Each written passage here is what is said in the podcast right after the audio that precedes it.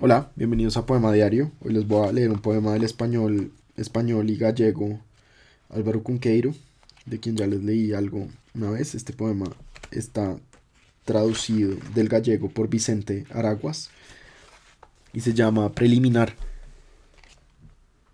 Yo nací entre las suecas y los relámpagos en mitad de la noche, 47 días después del primer aeroplano Aún colgaban del alambre de la anteguerra todas las intactas maravillas inauditas.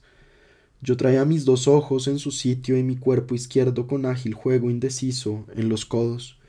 Cuando yo nací tan solo a doce cosas les faltaba en el nombre preciso, y yo llegué con un hueco en las frentes y en la mano para encontrar la indefinición de sus claridades navegantes.